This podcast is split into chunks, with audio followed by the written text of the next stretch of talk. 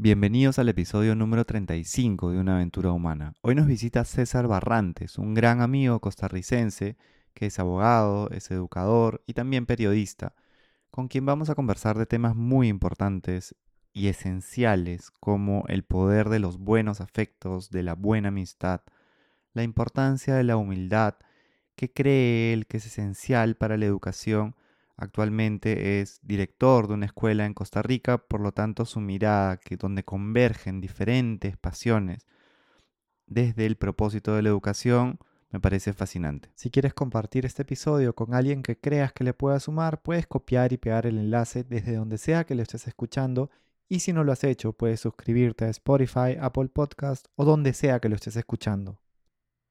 Bienvenidos a una aventura humana. Soy Juan Diego Calisto. En los últimos 20 años me he enfocado en contribuir para que las personas vivan con más bienestar y confianza.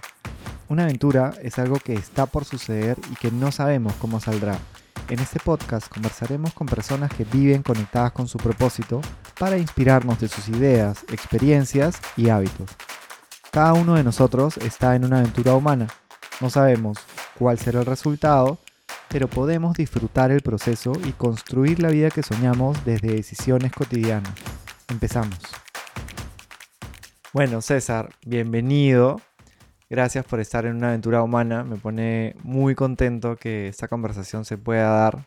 César Barrantes, yo le digo Cesarín de cariño, es un gran amigo, uno de mis mejores amigos, eh, una persona que, habla desde sus acciones eh, y que ya lo van a conocer un poco no quisiera como presentarte de la manera formal porque hay demasiadas cosas que, mencionar, sino que eres una persona muy orientada al servicio, con, diferentes perspectivas que, que, has ido encontrando en la vida y que hoy día pones al servicio desde la educación.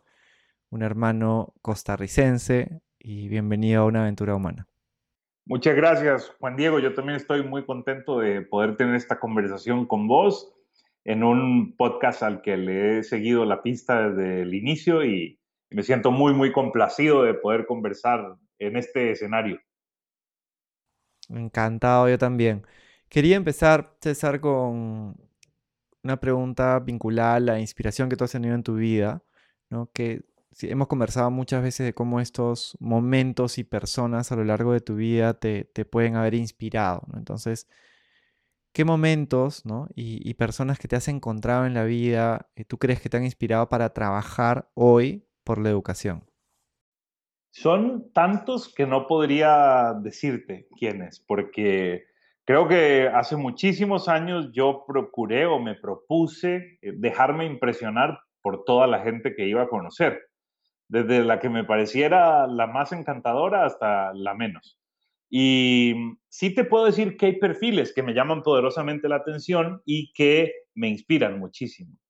Yo creo, para dar también eh, un, mejor contexto a esta respuesta, que eh, todo tiene que ver con educación, absolutamente todo, porque como decía Kant, las personas somos lo que la educación hace de nosotros.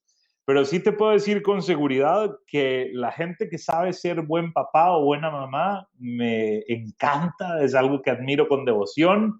Y la gente que es muy disciplinada o muy constante, eh, sin importar el tipo de disciplina que practique o, el tipo de oficio que desempeñe, la gente que se toma muy en serio las cosas y que no, no se aflige con poco y que es súper constante, eso de verdad que me inyecta un, coraje y, me produce una admiración profunda. Entonces, acaban siendo eh, perfiles muy didácticos o muy pedagógicos, porque de pronto me animan a ver realidades que no tenía tan presentes o, a volver la mirada a cosas que no solía prestarles tanta atención, pero son ejemplos poderosísimos, el de la gente que ejerce con amor y con mucha responsabilidad su paternidad o su maternidad y la gente que es muy disciplinada, muy constante con algo. Mm, qué interesante. Seguramente vamos a tejer con eso un poco más adelante cuando volvamos nuevamente a, la educación con más profundidad. ¿Cómo tú crees que se conectan? Tú has estudiado diferentes carreras. Quisiera que nos cuentes lo que has estudiado y qué has aprendido de ellas que te, que te ayudan hoy en día a contribuir a partir de tu propósito. ¿no? Eh, sabemos de que el propósito puede ir transformándose un poco, pero hoy día está eh, muy, muy, muy estacionado y vinculado con la educación. Em, yo procuro dejarme, como te decía, impresionar por todo y por todos. Y el hecho de haber estudiado cosas distintas, no tan distintas, pero sí distintas, porque eh, siempre me he inclinado por las ciencias sociales y por las letras, eh, me ha servido también para generar una narrativa, digamos, interdisciplinaria de las ciencias sociales. Mi primera formación fue en una escuela de derecho. Yo estudié derecho eh, hace muchos años. Luego di el salto al periodismo y el último fue a la educación por una serendipia. Yo cuando terminé la escuela de derecho me quedé como pensando si realmente quería ser abogado, porque el trabajo de los abogados suele ser encargarse de los problemas ajenos. Cuando uno busca un abogado, rara vez está tranquilo, sino que suele buscar un abogado para darle un problema y pagarle porque se encargue, ¿no? Eh, y eso no me parecía muy atractivo. La idea de justicia romántica a la que me había llevado eh, el, estudiar derecho había desaparecido, también eh, perdía tal vez fuerza mi inquietud política formal, porque yo pequeño decía que quería ser diputado y que si el trabajo de los diputados era hacer leyes, lo más sensato iba a ser estudiar leyes para hacerlas bien cuando me tocara llegar al Congreso. Pero después entendí que todos los congresistas, todos los abogados, todos los periodistas, todo el mundo pasaba por la educación formal y que allí podía estar la clave de eh, un servicio, digamos, más enfocado en el bienestar o en la justicia y no tanto en, el currículo tradicional. Y en ese descubrimiento constante de lo que uno puede encontrar, digamos, desde las normas, que es algo que aprendí muy bien en la escuela de Derecho y nunca me arrepiento de haber pasado por allí seis años, eh, también lo que uno entiende del servicio que presta el periodismo, la comunicación y finalmente de cómo las normas y los procesos comunicacionales acaban eh, constituyendo el corpus de la educación formal. Y, ahora que la educación, eh, perdón, que la comunicación es tan fluida e interactiva, acaba teniendo también una vocación didáctica o pedagógica. Eh, quienes quieren aprender pueden hacerlo por medio de espacios poco tradicionales o no tan formales, como este podcast, por ejemplo, que uno puede aprender muchísimo escuchando estas bonitas conversaciones que solés tener con tus invitados. Entonces, em, fue como una serendipia, ¿no? Yo diría que fue una afortunadísima casualidad ver que desde lo que diga la ley o la normativa, desde lo que pueda aprenderse o conocerse por medio del periodismo, de las historias de la gente, de la narrativa social, de, lo que nos dicen los medios de comunicación y de lo que no dicen o cómo lo dicen, eh, se nutría en buena medida la educación, la formal, la no formal, y bueno, así acabé decantando en una escuela de educación y pensando que algún día podría llegar a ser ministro de educación.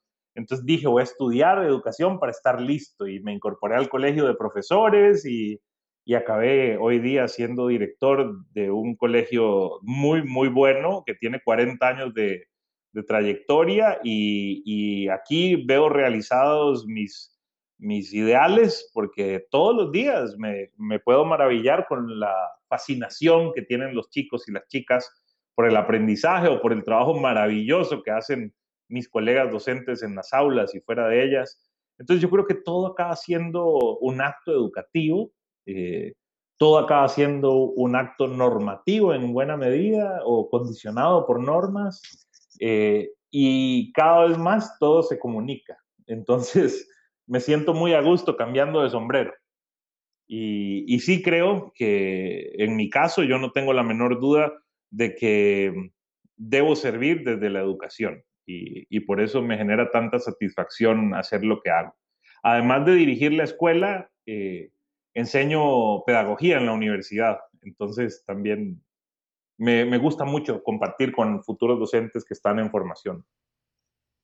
Qué interesante, me he hecho acordar cuando conversábamos, bueno, este amigo que ahora es en común, que ya lo conociste por Costa Rica, con Joaquín, que fue el, segundo entrevistado. Otra, serendipia, ¿eh? que nos conocimos en un restaurante sin planearlo. Hace muy poco, ¿no? Sí, 15 días o 3 semanas, no sé, una cosa muy simpática. y justamente él también hablaba de, cómo cuando, lo hemos conversado varias veces, ¿no? Como cuando tú estudias algo es como una llave, ¿no? Que te abre una puerta y otra te abre otra y se van interconectando. Creo que lo que tú compartes es muy valioso para las personas que a veces piensan de que si estudian una carrera eso es todo y ¿no? y no se puede combinar y cómo todo va cambiando. Y creo que eres un vivo ejemplo de, de ese proceso de, constante aprendizaje y que lo haces igual de manera estratégica, no es yo sé lo que quiero seguir estudiando o intuyo, voy estudiando, voy construyendo como mi, mi combinación. Claro, porque yo creo que todos deberíamos ser polímatas, pero también si tenemos claro nuestra vocación o nuestro propósito, eh, mejorar nuestro ser y nuestro saber para servir desde allí. Entonces, a mí que me encanta la educación y la política pública educativa y, y, el aprendizaje, pues de pronto sí es cierto que me interesa la astronomía, por poner un ejemplo, pero ¿cuánto bien le haría a, a mi propósito estudiar una maestría en física o astronomía? No sé, yo creo que tal vez no. si, si tuviera que priorizarlo, entonces prefiero estudiar derecho de la infancia o sostenibilidad eh, o diseño curricular, ¿verdad? Cosas que se alineen más con mi propósito y con lo que quiero servir, desde dónde quiero servir. Eh, siempre con un espectro muy amplio de posibilidades, porque yo sí estoy convencido de que la educación debe ser la ciencia o la disciplina de las posibilidades. Cuando uno quiere ser un buen educador, debería siempre ver una posibilidad en los otros o en el contexto una posibilidad de estar o de ser mejor, una posibilidad de éxito, una posibilidad de aprender, de maravillarse, de crear. Entonces, eh, eso, procuro eh, iluminarme con nuevas posibilidades y, esas posibilidades a veces son encuentros, a veces son maestrías, a veces son diplomados, yo que sé, aprender siempre, desde donde sea y como sea. Mm. Este cúmulo de experiencias, ¿no? Que nos enseñan tanto y es algo que también admiro mucho de ti, que que eh, lo dijiste desde un principio, ¿no? Yo me gusta aprender y inspirarme también de, lo cotidiano, de las personas que me encuentro en diferentes lugares, de los niños. Y siguiendo en la educación, quería preguntarte si te dijeran, ¿no? Tienes una varita mágica y puedes cambiar una cosa en la educación, ¿no? Para que nuestros niños y niñas tengan todo eso que soñamos, ¿qué sería? tener los mejores docentes en las aulas, porque a veces no lo digo condenando o criticando a quienes por X o Y razón acabaron siendo docentes sin tener vocación para hacerlo o sin tener la suficiente curiosidad para ser un buen docente. Yo creo que los niños y las niñas merecen a los mejores enfrente de ellos, acompañando sus procesos de aprendizaje. Y no siempre es así. Eh, de hecho, nuestros países padecen un, rezago escolar importante porque muchas veces las personas que se dedican a la docencia no tienen los procesos formativos más robustos o los recursos necesarios para, eh, para aprender mejor y para facilitar de una manera más fluida y eficaz los procesos de enseñanza y aprendizaje. Entonces, yo tendría a los mejores alumnos de los colegios y a los, a los mejores promedios de las pruebas de ingreso en la universidad, en, en, la escuela de magisterio, en las facultades de educación y, y, los llevaría a todos los rincones de América Latina a enseñar con mucho cariño y haría que toda esa gente que tiene afán por el éxito y, y por el servicio se, se dedicara a la educación de alguna manera. Suena utópico, pero bueno, es algo que me inquieta creo que la educación merece y necesita a los mejores. Coincidimos al 100%. Imaginándonos de que eso sea posible, em, o que no, en una situación eh, en general, cuando tú eres un docente, ¿cuál es para ti la cualidad más importante que, se debería asegurar para que pueda justamente trascender desde ahí? Em, yo creo, eh, es difícil de describir, pero vamos, me gustan mucho los docentes que son humildes. Cuando uno entiende la humildad como eh, esa competencia de saber que no soy bueno en algo y de trabajar por mejorar. Eh, eso lo admiro profundamente y creo que un buen docente tiene que ser humilde porque el conocimiento es infinito y, y las aproximaciones al conocimiento son muy diversas también. Entonces, casarse con un método, casarse con una teoría me parece nefasto si uno quiere trabajar en educación. Hay que tener mucha apertura y ser humilde para saber que no somos dueños de la verdad. Eh, y eso requiere mucho amor, eh, mucho amor filial, porque también las personas no aprendemos de alguien que no nos gusta. Yo no comparto un, refrán popular que decimos mucho aquí en Costa Rica, de épocas lejanas, me gustaría pensar, que decía, la, la letra con sangre entra, eh, haciendo alusión a que había que hacer sufrir a la gente que aprende para que aprenda de verdad. Yo creo que el cerebro necesita emocionarse para aprender y que los niños o los jóvenes no aprenden de alguien que no les gusta. Entonces necesitamos una humildad amorosa, una gente llena de humildad y de amor que, que se dedica a la docencia desde eso, desde una vocación de servicio muy cariñosa, yo creo en la, en la pedagogía de la ternura. Entonces, creo que todos los docentes eh, que son humildes, curiosos y amorosos me producen también esa admiración profunda y les aplaudo de pie. Mm. Mientras hablabas me he acordado de, de dos docentes que yo tuve, uno en la escuela, cuando yo estaba en mi época más, más rebelde, que no le hacía caso a, nadie, y otra en la universidad, al final de mi proceso. Y es interesante porque la primera era una docente, entre otras cosas, historia universal. Y para serte sincero, no me acuerdo absolutamente nada de lo que me enseñó sobre los cursos, pero sí tengo muy presente y me ha acompañado a lo largo de mi vida cómo ella se preocupaba por mí, ¿no? Porque era, incluso en un momento creo que ya era, lo que pasa es que yo eh, me escudaba en el fútbol, ¿no? Y ese era mi, espacio seguro y, las clases las pasaba, pero ponía distancia cuando quería de, los docentes, entonces era bien difícil que encuentren un acceso. Normalmente los entrenadores de fútbol eran, los que con suerte lo encontraban, ¿no? Y ella en ese afán de, de, ayudarme, me acuerdo que me dio algunos libros chiquitos para que lea y me dio un, un, cassette en ese momento, ¿no? De mm. cantos gregorianos. Y me dijo, escúchalo mientras estés estudiando. Y le hice caso y la verdad que yo empecé a escucharlos y escucharlos y, se me hicieron tradición y la verdad que sí me tranquilizaron un montón. Eh, de hecho, se lo he contado hace poco, hace unos meses, seis meses, y, claro, fue, fue, increíble como ella no, no sabía ¿no? el impacto que había podido tener eso o el otro era un profesor de econometría que, la verdad que más allá de, los, de lo que me haya podido enseñar de eso, que, que también si me preguntas ahorita qué es lo que vi, por más de que es más reciente, no te podría decir qué es lo que vi, fue que me pareció que era una buena persona, ¿no? Y que, que, tomaba buenas decisiones en su vida y que era un docente que estaba apasionado por lo que estaba haciendo.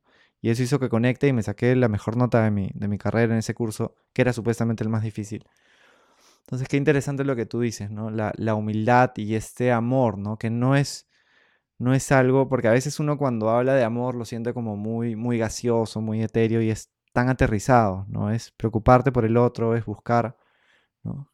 Generarle es cuidar, valor. Es cuidar y, confiar y alentar y animar. eso, es, eso es amor eh, con distinta ropa.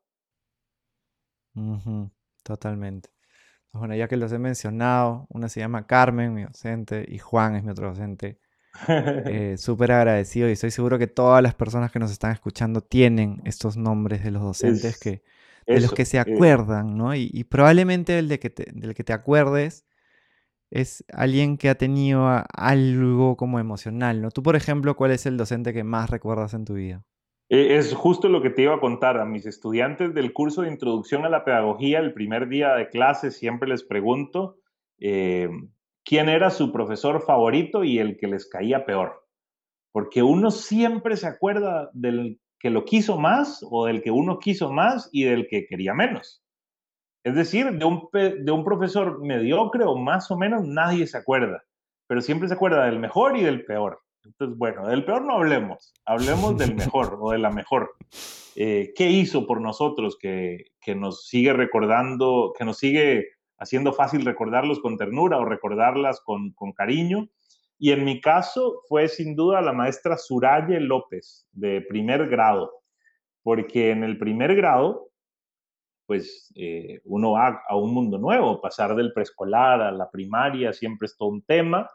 Eh, yo entré a la primaria sabiendo leer y escribir, entonces era un reto para la señora mantenerme quieto para que pudiera poder avanzar con mis compañeros. Yo yo estudié la primaria en un pueblo de 2.000 personas, ah, muy lejos de la ciudad, y, yo todavía visito todos los años a mi maestra, que ya está jubilada, y hablo mucho de ella y, la recuerdo con un cariño inmenso y la admiro, porque, bueno, me marcó, me marcó y, y yo la quiero, la respeto y la admiro, como admiro a todos los docentes buenos eh, que he tenido la oportunidad de conocer, que son muchos, muchísimos en todos los rincones del país, incluso en otros países. Bueno, a vos te consta que yo cuando viajo siempre procuro conocer escuelas y, aprender algo de cómo funciona el sistema educativo en, el lugar en el que estoy. Y sí, yo recuerdo mucho a la maestra Suray, porque era mm. muy dulce y me tuvo mucha paciencia, mucha. Parece fascinante esto. Eh, y, de hecho, también acompañando docentes, porque a mí me encanta también entrenar y trabajar y aprender de los docentes. Cuando sale esta pregunta siempre es algo así, ¿no? Como lo que nos has contado. Creo que es inspirador también para todas las personas que nos están escuchando que se dedican también a la docencia, a enseñar de una forma u otra, ¿no? A ponerle el foco que eso es algo que, que puede hacer que una persona te recuerde toda su vida, ¿no? Así es. Y por las razones más lindas.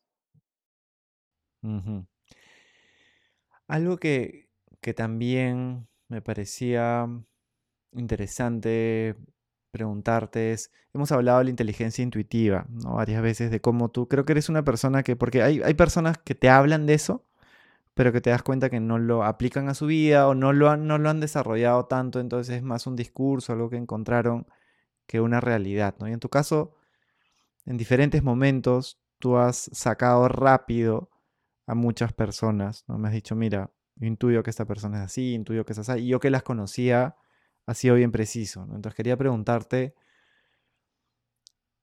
¿qué crees que sería importante para una persona de modo que pueda leer mejor a las personas desde la comunicación no verbal, desde el lenguaje corporal, desde todo esto que, algunos le llaman intuición, ¿no? pero ya cada vez eh, se va estudiando más y, se va eh, robusteciendo esa mirada.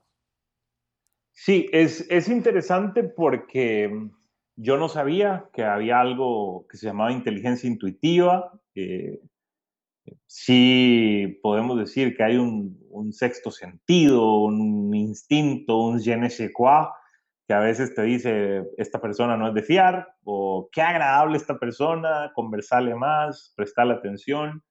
Pero creo que esas herramientas que, bueno, algunos como Malcolm Gladwell dicen que tiene que ver con, con la cantidad de información que puedes procesar sobre el contexto de esa o ese sujeto que acabas de conocer, sobre cómo ves las microexpresiones de su rostro, que te mandan mensajes que tu cerebro aprende a traducir en, alertas o en confianza, eh, yo creo que pasa en buena medida por escucharse a uno mismo, porque si, si sabes entender tus emociones y, saber cómo reaccionar a eso que sentís, a eso que intuís, pues entonces después vas a tomar las decisiones que tengas que tomar. Eh, yo no creo que sea necesario tratar mal a nadie para dar un paso atrás o un paso al lado, pero por lo menos a mí me ha ido muy bien confiando en mi intuición y no me ha defraudado. Eh, procuro no ser grosero con la gente que no me inspira confianza, pero no, no es broma que me ha ido bien leyendo a la gente y yo creo que, que pasa por prestar atención, por una escucha atenta, por una mirada atenta, eh, por una mirada que en principio no juzga, sino que nada más está abierta a escuchar, a conocer, a ver, y ya luego pues tu cuerpo, tu cerebro o tu espíritu te envía alguna señal y dice aquí sí, aquí no. Porque vos, también sabes que a mí me gusta mucho hacer amigos, pero a esta edad que tenemos, Juan Diego, ya no alcanza tanto tiempo, porque a la buena amistad hay que dedicarle tiempo. Y, Entonces a veces uno dice, pucha, qué, qué muchacha más agradable, qué inteligente, qué buena conversación tiene, pero sí, tal vez hay que priorizar y, y bueno, ese digamos que sería un caso bonito porque estás conociendo a alguien que te inspira confianza y te parece simpática, pero a veces es todo lo contrario. A veces de pronto te encontrás con alguien que más bien te, te significa una potencial amenaza o decís eh, que tal vez no es conveniente estar cerca de esta persona, entonces nada más decís con permiso y seguís. Pero creo que hay una convergencia de factores como esto de, de escucharse uno, de conocerse uno y de saber leer el contexto y, usar la información que tenés disponible para poder confiar más o menos en tu intuición, eh, pero sin duda escuchar atentamente y mirar atentamente. Yo creo que pasa por... De hecho, sobre este tema hay dos lecturas que me gustaría recomendar, ambas de Malcolm Gladwell. La primera fue un ensayo que él publicó hace muchos años en la revista The New Yorker, que me gusta muchísimo. Eh, ese ensayo se llama The Naked Face, eh, creo que se puede leer libre en la web. Y luego él escribió un libro eh, que se llama Blink, con mucho de lo que había desarrollado originalmente en ese ensayo que publicó en The New Yorker, pero pueden ser lecturas interesantes para las personas que les guste esto de la intuición o de la, inteligencia intuitiva. Por supuesto, lo vamos a, poner en las notas del episodio. ¿Y mm, qué piensas tú? Porque coincido totalmente con todo lo que has mencionado.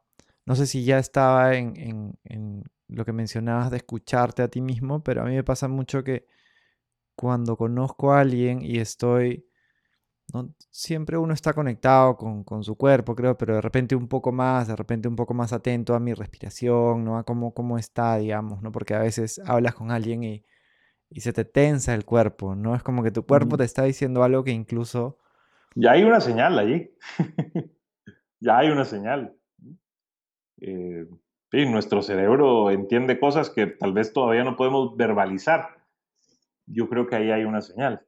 Eh, porque casualmente, cuando uno está muy a gusto, el cuerpo no está tenso, ¿no? Eh, yo creo que es más fácil, nos resulta más fácil poner atención, si estamos a gusto, eh, si no nos sentimos amenazados. Eh, entonces sí, eh, yo creo que el, confort es un buen síntoma cuando se trata de, escuchar y escucharse. Aunque a veces hay que incomodarse para poder escuchar cosas que no queremos escuchar. Pero saber estar solo, por ejemplo, es un mecanismo buenísimo para la buena gestión emocional. Yo te contaba que hace exactamente un año decidí mudarme a las montañas del bosque nuboso de Costa Rica y viví en una casita de madera lindísima con un horno de barro lleno de plantas y pasé muchos días solo, pero nunca me sentí mal, era una soledad muy disfrutable y, y bueno, es un proceso de aprendizaje, sin duda. Hay que aprender a estar solos. Totalmente. Creo que es un, un lugar para, para, crecer, para conocerse, para desarrollar también estas habilidades que, que se conectan también con la, con la intuición, ¿no?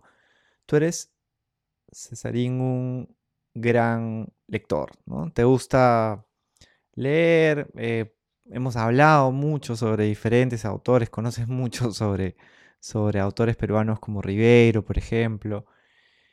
Y mm, sé que esta pregunta es difícil eh, porque lo que, a lo que quisiera llegar es, si es que tú imagínate que te vas a una playa o, a la montaña por una semana, o ya, más o menos, y puedes llevarte ya, pongámosle dos libros, por eso que uno puede ser muy poco. ¿Cuáles te llevarías para releer? Sí, fíjate que eh, me resulta muy fácil porque hay dos libros que yo paseo conmigo y uno es de Ribeiro. Eh, las prosas apátridas mm. me acompañan mucho. Y el otro es de eh, Fernando Pessoa y se llama El libro del desasosiego. Ambos tienen un formato similar que son difíciles de clasificar, no son novelas, no son cuentos, son como aforismos de, eh, de formato corto que se pueden leer fácilmente sin, sin, tener un hilo conductor, sino que abrís una página y como leer un salmo de la Biblia, o sea, si algo que de pronto resulta providencial y, entonces, una noche cualquiera, eh, con poco tiempo, con mucho tiempo, abrís las prosas apátridas y encontrás tu patria en una de esas. eh, o, le, o tenés desasosiego y encontrás paz en una de esas notas de Pessoa. Eh, esos dos libros me acompañan siempre. Mm, gracias por compartirlos. Me parecen fascinantes también. De hecho, el de Pessoa, tiempo que no lo leo, ya me ha provocado volver a él. Si te preguntara cuál es la cualidad que tú más admiras en una persona, ¿cuál sería? La entrega incondicional. Y eso es algo que tienen las buenas mamás. Y me produce una admiración difícil de explicar. Y es, casi incomprensible todo lo que las mamás hacen por uno. Y, y el reto que los hijos tenemos de a veces deshumanizar a nuestras madres, porque sentimos que son madres y no que son mujeres. Entonces, esa cualidad de una buena maternidad, de la entrega, que es algo tan maternal, me genera por otro lado algo de culpa porque no están obligadas a eso, pero lo hacen y quiero pensar que, que son, lo hago conscientemente y es una conversación que tengo el privilegio de poder tener con mi mamá a menudo de que las mamás son mujeres y tienen derecho a hacer lo que les dé la gana y no están obligadas a casi nada de lo que hacen, menos cuando ya sus hijos son viejos como vos y yo.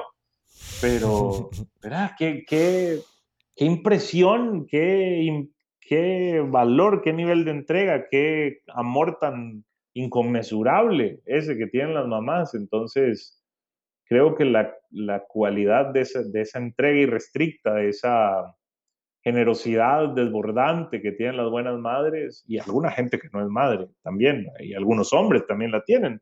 Eso, eso me produce una fascinación y una admiración grande, muy grande. Mm, gracias por compartirlo. Y mm, si es que te preguntara o sea, en esta, en esta pandemia, ¿no? Creo que se han acelerado muchas cosas y no, hemos salido todavía de esto, ¿no? La gran mayoría de nuestro público es latinoamericano. Estamos en este contexto de tanta incertidumbre, ¿no? De, con diferentes matices, con diferentes eh, preguntas que nos vamos haciendo, ¿no? Es, es una pregunta igual difícil el darle un consejo a las personas, pero te pediría para todas estas personas que nos están escuchando y que están buscando el, poder sentirse mejor en este contexto, el poder eh, vivir mejor esta aventura humana donde no, no tenemos certeza de prácticamente nada y, hay de repente tú piensas que son pocas cosas las que puedes controlar, pero quizá pueden ser un poco más que pocas cosas. ¿Qué les dirías? Eh, que sepan ser buenos amigos de sus amigos. Yo creo que la amistad nos salva y la pandemia lo ha probado.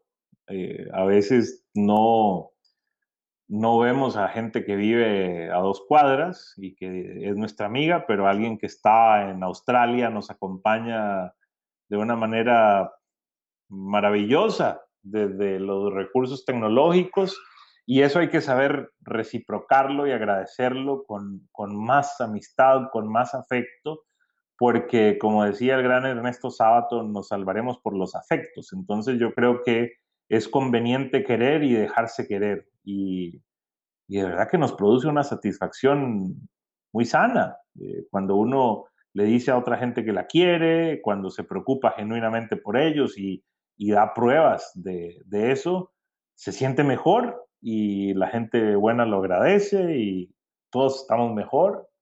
Entonces yo, el consejo que me permito darles es siempre procuren ser buenos amigos de sus amigos y, agradezcan a la gente que, les ofrece su amistad y su cariño, porque eso nos salva. Nos salvaremos por los afectos, decía Ernesto Sabato. Es más, si me lo permitís, me encantaría leer un parrafito de, de, Por favor. que sí, eh, el que es donde dice eso, porque es lindísimo, es hermosísimo. Eh, ese es otro ah, autor que hay que leer, es maravilloso, argentino. Vamos a ver cómo decía esto. Si lo encuentro por acá, en, en el último párrafo, eh,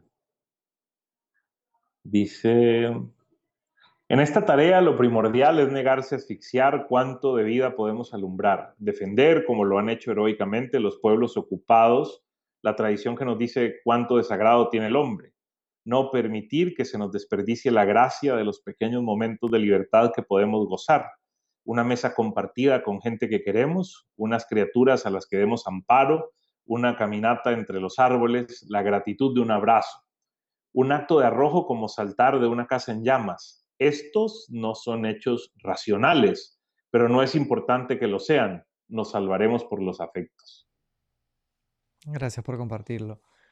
Me ha encantado y, me hacía pensar también todo lo que mencionaba sobre cómo los afectos, algo que, algo que yo me estaba repitiendo por diferentes cosas que, he visto en las últimas eh, semanas, yo antes pensaba que los valores eran como un seguro de vida importantísimo. Y decía, mira, tú tener tus valores es algo esencial. Pero claro, los buenos amigos y personas que te ayuden a, mantenerte en un buen lugar, eh, que te digan lo que te tienen que decir, sea bueno, sea difícil cuando, cuando lo necesites, creo que son el mejor seguro de vida, ¿no? Y es, eh, es algo que, se ve reflejado en lo que nos comentas.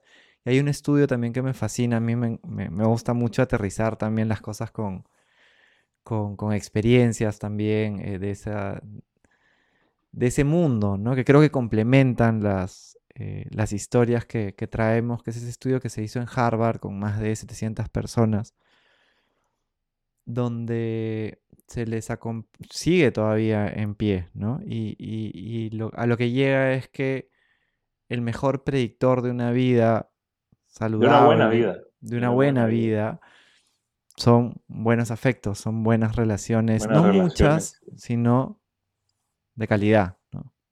Así es, así es. Estamos, somos animales sociales, estamos diseñados para querernos. Y, y bueno, eso es, muy sano, ¿no? Dejarse querer y querer. Muchas gracias, César. Vamos a poner las notas también sobre todo lo que hemos hablado, todos los libros, los estudios en las notas del episodio. Gracias por acompañarnos. Eh, espero que también te animes a volver en otros momentos, quizá por acá o por allá nos podemos volver a encontrar para que siga esta conversación que estoy seguro que nos puede llevar por lugares fascinantes también.